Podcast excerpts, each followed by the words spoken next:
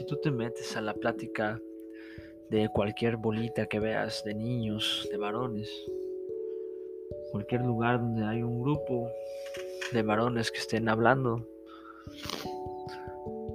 y tú te pudieras introducir ahí como un fantasma y simplemente espectar y estar escuchando cuáles son los temas de conversación, a mí me daría vergüenza y yo creo que a ti, yo creo que a ti te daría tristeza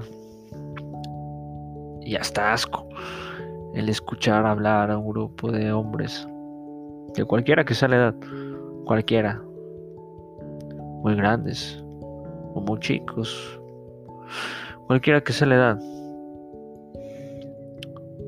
me atrevo a decir que la gran mayoría de nosotros los hombres fue educado bajo una doctrina machista o con tintes machistas, en mayor o menor medida. Así es como fuimos educados.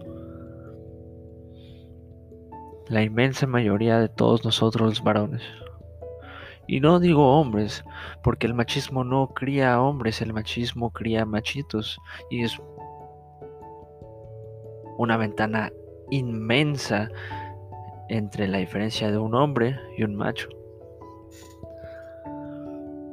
Y esto tiene explicaciones y tiene un sinfín de razones que tienen que ver con nuestra evolución, con la evolución de la sociedad, la biología, etc. Pero todo eso simplemente son más que ideologías de antaño y caducas que vea a dónde nos han llevado, que es a un mundo en el cual estamos al borde del colapso y tan loco como es el que vivimos actualmente.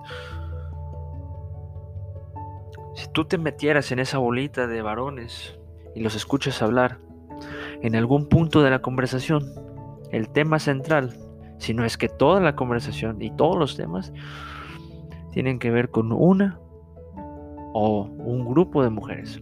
Pero el tema central en su momento va a ser una mujer. Van a ser las mujeres. Siempre estamos hablando de mujeres. En todo momento. Y es como si la mente del varón estuviera programada, estuviera educada para solamente pensar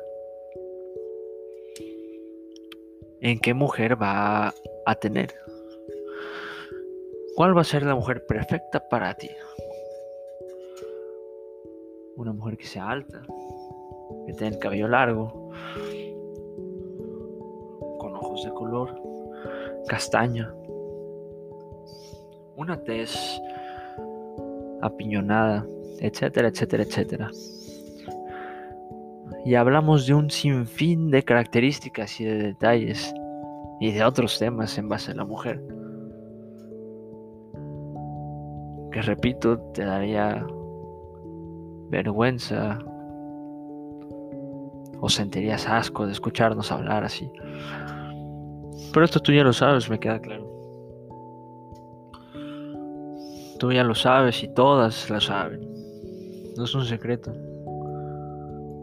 Porque día con día lo vivimos, día con día se ven las noticias, día con día pasamos y hay una noticia en la cual nos indica de nuevo que la doctrina machista en la cual la sociedad mundial fue educada no sirvió para un carajo. Y es que si tú le preguntas a un hombre, la mujer siempre va a estar por debajo de él y él siempre va a estar por arriba de todo. Porque hay ese sentimiento, ese recelo hacia la mujer. Y el hombre siempre ha buscado que la mujer se sienta inferior, que pueda ser manipulada por celos e inseguridad. ¿Por qué por celos e inseguridad?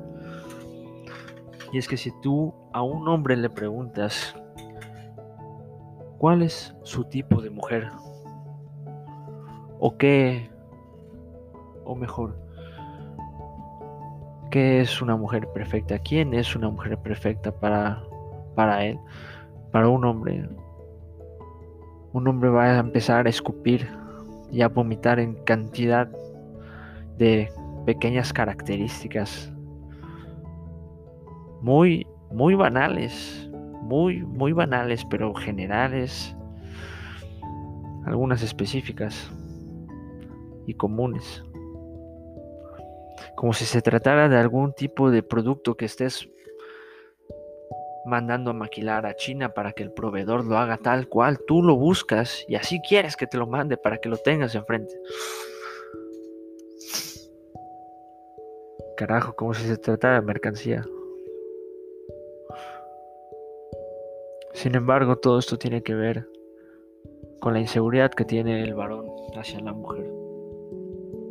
Y no es por otra cosa más que irnos un poco más atrás y destruir la palabra perfección, la palabra perfecto, desmembrarla y entender que la palabra, entender que el ideal de perfecto es un ideal divino en el cual está basado en lo que el hombre siempre ha tratado de ser y busca siempre alcanzar, que es emular a Dios, es emular al creador de todo. Solamente Dios es perfecto, solamente el creador de vida es perfecto. Entonces en nuestra cultura, en nuestra mitología, cientos de años, miles de años para atrás, hasta la fecha siempre se ha hablado de buscar crear vida y siempre ha habido un loco varón que busca e intenta y falla en crear vida. Porque si un hombre, si un varón crea vida, lo acercaría a asemejarse a Dios y por lo tanto a ser tan perfecto como lo es Él, porque es el único que puede crear vida. Sin embargo, si tú igual buscas en los mismos libros, encontrarás que jamás se habla de una mujer intentando tal locura, tal